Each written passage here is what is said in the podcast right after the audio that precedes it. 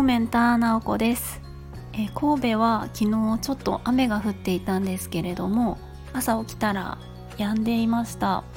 いつもよりちょっとあったかいような感じがしています。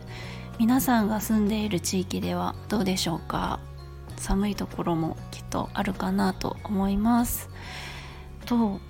最近私が、えっと、やり始めたことがあるんですけれどもちょっと仕事のことで、えっと、一つ一つの作業でどれくらい時間がかかるかっていうのをあらかじめ想定してこう30分とか1時間とか決めておいて、えっと、その後に実際にかかった時間っていうのを記録しておくようにしています。っていうのもあの何でしょう一日にねこれくらい今日仕事やるぞと思って一日やってみて最後に全然できてないなっていうことがちょっと1月繰り返しあってそうするとだいぶ気持ちがこうあ私全然こう仕事ができないなというか遅いなとか思っちゃったりすることがあったんですけれども、うんとそんな状況の時にちょっとねあの友人からあなんかその時間を計って測るとか自分がどれくらいこの作業に時間がかかるのかっていうのを把握しておくことの大切さっていう話を聞いて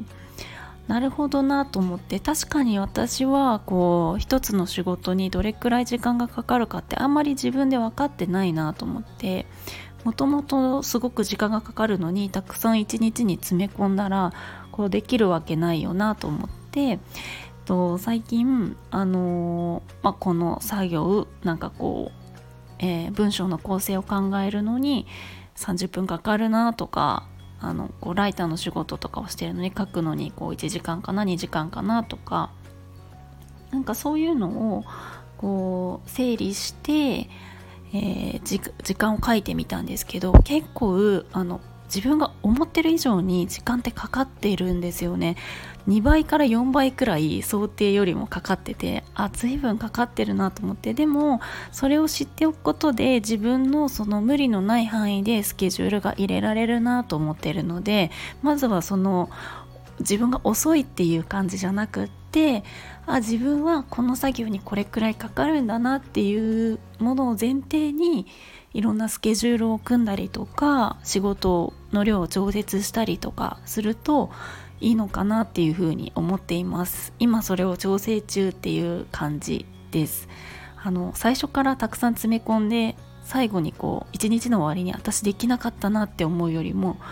あの自分はこれくらいの量っていう風に設定して最後にあこれだけできたなっていう風にこうポジティブな感じで一日の仕事を終えられるといいのかななんて思っています。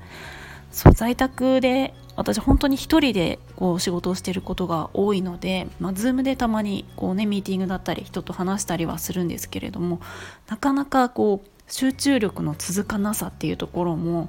課題だなと思いながら日々試行錯誤しています。皆さんは在宅とかお仕事の時にどんな工夫されてますか？結構これ難しいですよね。本当になんか集中力が続く方法とか何でしょう？ちょっとでもこう楽しくできるというかなんかこうねいい状態で仕事ができるっていう工夫があったら知りたいななんて思っています。もしあったら教えてください。私もこうなんかこういうのがあるぞというのがあったらここで皆さんにシェアできたらいいなと思っています。では今日も良い一日をお過ごしください。もいもい。